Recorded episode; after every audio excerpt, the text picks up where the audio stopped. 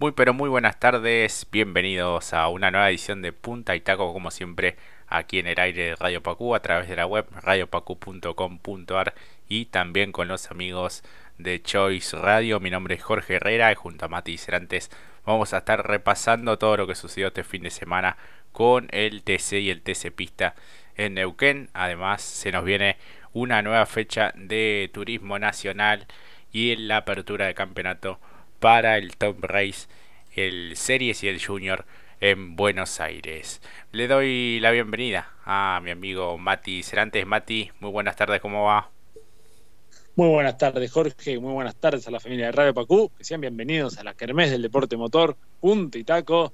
Qué fin de semana que tuvimos, ¿eh? Deporte Motor. Y lo que viene, como bien dijo mi amigo Jorge, también es para bien. Así que acomódense de por medio, por supuesto. Infusión de adulto o líquido refrigerante porque el calor ah, hace estragos, pero acomódense en su sofá favorito, acompañen a estas dos horas que vamos a hablar de lo que tanto nos gusta, deporte motor. Así es, si hablamos del TC debemos contar lo que fue la victoria de Juan Tomás Catalán Magni, la primera para él como piloto titular después de aquella victoria junto al Pato Silva en la edición de los mil kilómetros en su debut como piloto del eh, TC. Así que vamos a, contar y a desmenuzar un poco de lo que fue este triunfo en Neuquén, una final bastante peleada en la que picó en punta Otto Friesler, que había hecho la serie más veloz, pero eh, Julián Santero también fue otro de los animadores e hizo ese 2 por 1 espectacular en la curva 2 para eh, tomar la punta y ser el líder en gran parte de esta competencia y el desenlace eh, ya en el tramo final de la competencia en la que hubo algo de polémica. Enseguida vamos a, estar este, compartiendo un poco las, las visiones, Mati. Exactamente, exactamente, pero un Julián Santero muy mentalizado, hay que decirlo, muy astuto, como bien detallaste, desde la clasificación del sábado, esperando que se limpiara la pista para clavar un tremendo uno, muy, me gustó mucho, la verdad, lo de Santero, sin duda que, independientemente de lo que vamos a desmenuzar después, para mí el piloto de la fecha. Sí, sí, sin duda, respondió muy bien. Bueno, venía de, una fecha eh, que fue en, la mitad, digamos, en, en Vietma, había hecho las cosas realmente muy bien y después el motor eh, lo privó de, un buen resultado. Había sido también uno de los animadores de esa competencia y en esta mostró una supremacía realmente absoluta y, se le escapa realmente por, detalles la, la carrera. Eh, a mi modo de entender, me parece que en la segunda maniobra, eh, quien se pasa es justamente Catalán Magni y cuando vuelve el auto de Santero ya estaba puesto. Eh, yo la, verdad que no comparto la visión de los comisarios deportivos de haberle hecho ceder la posición ante el piloto de Arrecifes.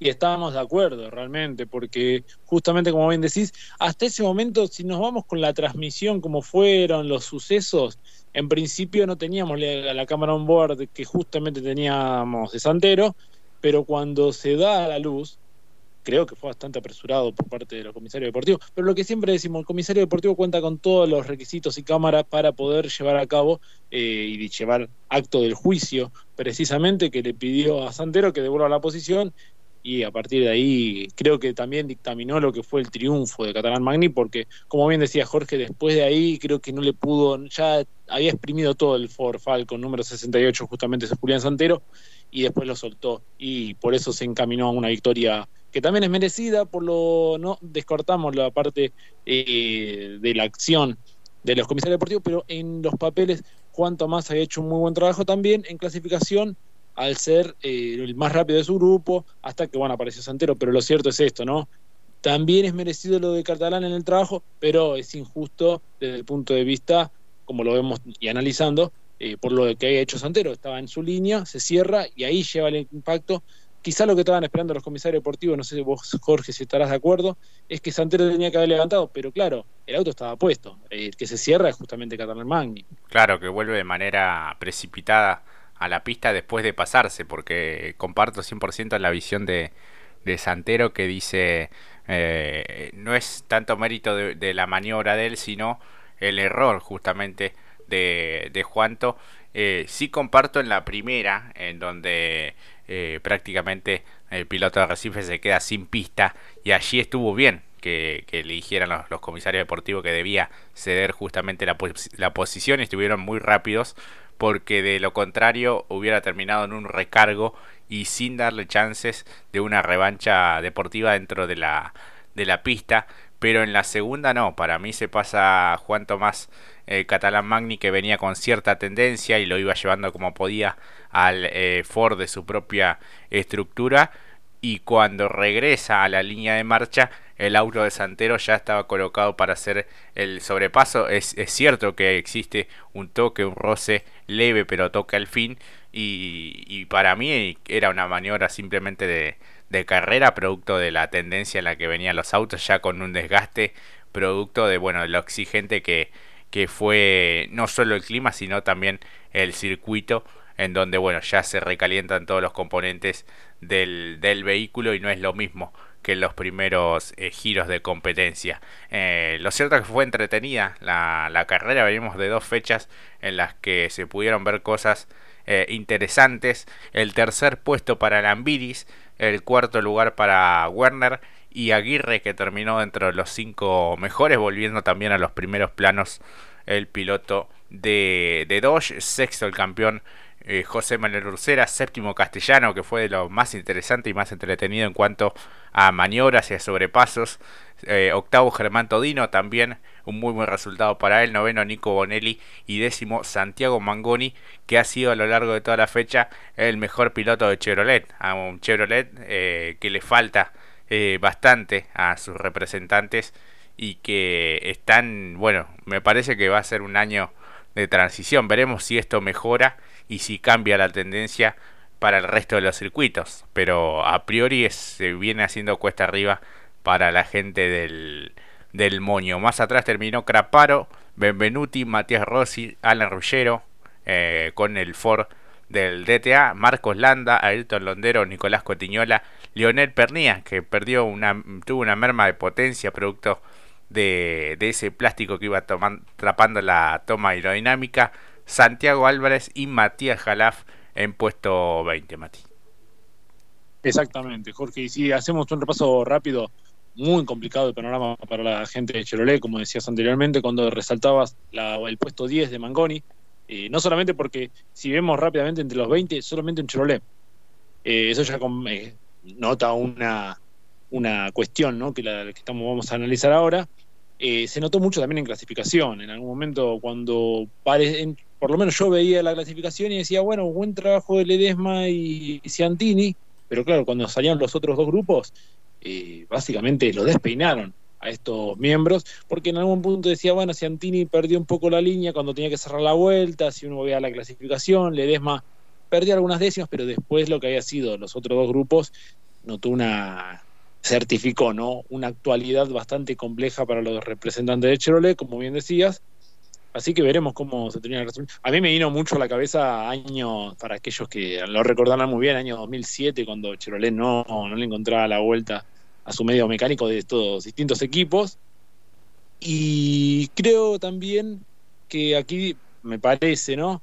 Vamos a tener que ver cómo lo pueden resolver, porque lo que me parece que falta es más potencia para los representantes de Chevrolet. Aunque digan que en lo recto iban muy parejo y a pesar de que lo que fue el cambio del reglamento fue más para lo aerodinámico, que ya de por sí funcionaba bien, pero parece que ahora le afecta aún más en términos de potencia. Eso en principio, ¿no? Sí, se nota, sí. De hecho, Santi Bangoni quedó 14 en la clasificación y fue el mejor. El segundo había sido eh, Kaito Risati, puesto 22, y pegado a él Diego Ciantini. Eh, o sea que son dos pilotos del JP y Risati que después terminó con un golpe eh, importante en la, en la final y bueno, de allí el relanzamiento en el que se define un poco la, la competencia en favor de Juan Tomás Catalán Magni. Buen triunfo para, para él, más allá de esta decisión de los comisarios eh, deportivos. En líneas generales, a mí me gustó la, la carrera, tuvo sus, sus matices. Por momentos no hubo tanta lucha adelante y sí en el pelotón intermedio y después se calentó la carrera y se termina definiendo eh, para, para el piloto de, de, Arrecifes. Así que bueno, este, ha pasado una, una nueva fecha del, del TC con algunas eh, bajas importantes. El caso de, de Gini, de Frizzler, que tenía una buena oportunidad de cerrar eh, un buen resultado en su segunda presentación dentro del, del. Estuvo realmente complicado. Facundo Arduzo también es otro de los protagonistas que, que debió abandonar. Así que, bueno, una, una, carrera realmente complicada, un fin de semana complicado para muchos de los, de los protagonistas. Hubo percibimiento para el Chinito Ciantini por un toque a Iván Ramos, exclusión para Truco por el toque a Risati que hacíamos mención en los instantes, recargo para Martín Serrano por un toque a De Benedictis que estuvo complicado también el fin de semana para él y recargo para Leo Pernea de 10 segundos por ubicarse mal en la grilla con Pacecar, así que bueno, hubo varias sanciones para diferentes pilotos. Exactamente. Eh, por otro lado, lo, destaco lo que hablabas de Bonelli, porque se metió en su carrera número 150 entre los 10 primeros. Eh, lo de Castellano, soberbio y realmente fue el hombre que se robó todas las miradas, me parece a mí. Como también me sumo un poco a lo que se decía al finalizar la transmisión, será el año de Castellano, probablemente se ubicó muy bien, pero acaba nuevamente lo que hablábamos de lo que también es la marcador, ¿no? Cuando funciona, si bien Aguirre este, esta fecha sacó un muy buen resultado, en algún punto hasta Castellano tenía chance de pasarlo a Valentín Aguirre cuando hace una defensa bastante aguerrida justamente el torpedo de Arrecifes, allí es como que perdió un poquito de terreno después también en el relanzamiento, lo recuperó después con Todino, detalles a tener en cuenta, muy bueno también lo de Craparo también, quedó allí en las puertas del top 10, y lo que decías eh, al respecto, muy bueno lo de Lambiris que aprovechó en el relanzamiento para pasar a Werner, y un Werner que fue hasta allí lo que tenía, ¿no? Eh, parece que fue más astuto tanto en la serie como también en la final, que casi captura un podio. Sí, sí, es llegador, porque bueno, ya, ya tiene el triunfo y, va a correr así, me parece, va a, intentar conseguir buenos resultados, seguir sumando fuerte y, estar allí expectante, no entrar en roces, bueno, ya lo conocemos, ¿no? Sí, totalmente. Fue bastante astuto, por eso creo que tenía también un pequeño ida de trompa eh, y no podía ir a la casa de los primeros cuando eran Santerio y justamente Catalán. Aprovechó muy bien cuando se encontró con Otto Frizzler y Catalán, aprovechó muy bien para hacer el tercero. Eh, corrió, como bien decís, mentalizado, teniendo el resultado a su favor, sabía que era bueno, ah, independientemente que justamente ganó Catalán y se va como puntero justamente del campeonato, pero lo vamos a repasar, pero de todas maneras, ya como bien dijiste, la victoria, sabe que iba a ser candidato, es lo más probable, obviamente, pero bueno, es muy pronto para aventurarse a ello, pero en principio, como también dijiste, muy interesante la carrera por ser la segunda, entretenida, para mí un aceptable 8, eh, o no sé si estamos regalando nota. sí, no, entre 7 y 8 puntos está, está realmente muy bien. Eh, a mí me pareció entretenida, eh, tuvo sus, sus matices, como decía hace instantes, nada más. Un Mariano Werner que va a tener actividad el próximo fin de semana no en el TN, pero sí en Estados Unidos en la categoría Trans Am, haciendo bueno sus primeros pasos también allí en ese país y bueno preparándose eh, con todo para lo que será ese desafío. El puntero del campeonato es Catalán Magni, 83 eh, puntos para él, 82 y medio tiene Mariano Werner, 73 puntos Jonathan Castellano que redondeó también otro buen fin de semana. Cuarto Lambiris, 72 unidades, 63 para Germán Todino, 57 y medio para Valentina Aguirre, 56 eh, para Craparo, 54 y medio Ursera, 51 puntos para Julián Santero, 49 y medio para Bonelli, 46 para Santi Álvarez y 46 puntos también para Juan Cruz Benvenuti. Luego aparecen Ledesma, Pernia, Trocet, Agrelo, Mangoni, Gini Rossi y Krujowski dentro de los 20 mejores de este campeonato 2023 del TC. Exactamente. Bueno, lo positivo quizás para lo, la, gente de ver que Ledesma todavía tiene chances matemáticamente, recién empieza el campeonato, pero sí llama bastante la atención, teniendo en cuenta también el repaso general de la tabla, ¿no? Viendo solamente entre los 20 y dos Chevrolet. Bueno, veremos qué nos espera La Pampa la próxima visita que tendrá justamente el turismo carretera. Así es, así que bueno, si alguno quiere opinar respecto a la, a la maniobra de Santero por cómo la, la vieron también, que nos dejen eh, su, su mensaje allí a través de las redes en Punta y Taco 2022.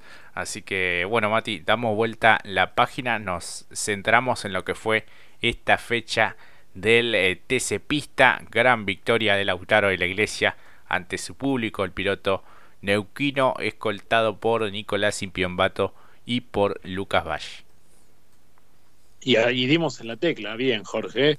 Lautaro de la Iglesia, que lo habíamos anticipado el día sábado, era el hombre a no perderlo de vista, había funcionado muy bien en la serie, se había encontrado con una pared que era justamente Rodrigo Lugón, pero claro, en la final, a horas de salir hacia afuera, comience el verde de la telonera, el auto no estaba y bueno, justamente por algunos inconvenientes al piloto cordobés Rodrigo Lugón no lo tenía allí, se le facilitó un poquito más la cuestión al auditorio de la iglesia, que picó muy bien a la hora de la largada a la parte de Valle, y claro, después tenía un auto tremendo, un misil, porque básicamente cuando se iba y por todas por Nico Impiombato apareció la primera bandera amarilla ahí flameando junto con la de Pescar y eso le dio respiro a Nico, pero claro, en el después del relanzamiento se notó claramente que la Dodge, o como algunos le dicen ya, el Argent Dodge, número 94 de Di Meglio, piloteada justamente por la autora de la iglesia, fue indomable y capturó la punta y a partir de allí marcó la diferencia y se encaminó en solitario a la victoria. Así es, un arranque un tanto accidentado ya en la segunda vuelta eh, nada más con el auto de seguridad. Eh, pudo resistir en el primer intento Impiombato de gran fin de semana y después ese golpe contra el paredón de la recta principal de Reynoso. También se despistó allí eh, Seba Salce. La verdad que muchos decían que había sido un toque con azar, pero si uno miraba un poco lo que era el vehículo, no estaba tan marcado, o por lo menos yo no vi una marca clara directamente. Así que, bueno, lamentablemente un golpe importante, afortunadamente también sin consecuencias para los pilotos, pero sí muy dañados los vehículos, sobre todo el de Reynoso, el Ford eh, de color rojo intenso.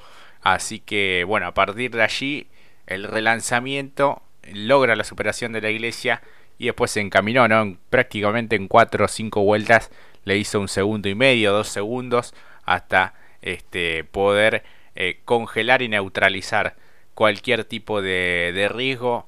3 segundos y medio en total para los 20 giros de distancia sobre Nico Impiombato que eh, atesoró ese segundo lugar también muy importante para él sumando fuerte en el campeonato eh, buen fin de semana también para Lucas Valle que fue protagonista a lo largo de todo el fin de semana y sobre el final Hernán Palazzo capturando esa cuarta posición al superar al Chapulín Agustín Herrera.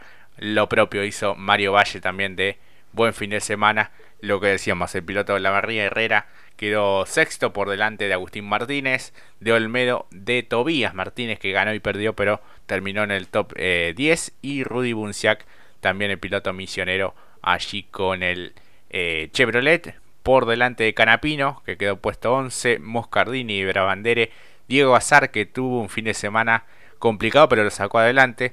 Rodrigo Lugón, que debió largar último por esta cuestión, este inconveniente, y avanzó realmente muchísimo. Facu Chapur, que terminó en llanta, puesto 16, puesto 17 para Juan Chimaseira, Teti, Breso y Cotiñola, los 20 mejores.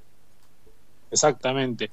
Muy bueno lo de Tobías porque, como bien decía Jorge, en un momento se tuvo que abrir de, en uno de los relanzamientos, parece que tenía un inconveniente, una falla, o quizás cable captor o incluso la bomba de nafta, apretó allí y pudo recuperarse, había que, salido justamente del top 10, estaba para estar por lo menos entre los cinco primeros, justamente, pero bueno, se pudo recuperar un buen puesto, eh, viene de ganar también, entonces no perdió todo, quizás eso es lo positivo para él un Olmedo que también, ¿no? no Me parece que ha sido el Falcon tan competitivo como el año pasado, cuando peleó justamente contra Santi Álvarez y, el, y su compañero de equipo Toros Frizzler, pero bueno, por lo menos dentro del top 10 y muy destacada labor justamente del Chapulín Herrera en el sexto lugar, después de una muy buena clasificación. Buenos también los resultados para el Toyota de Hernán Palazzo, el 119. También sumo que fue una carrera entretenida, eh, interesante, no solamente en la parte delantera de la carrera, sino también, como bien dijiste, a los miembros que describiste por detrás, como Moscardini, el propio Canapino, Chapur, Lugón, eh, Maceira, ahora con Chevrolet.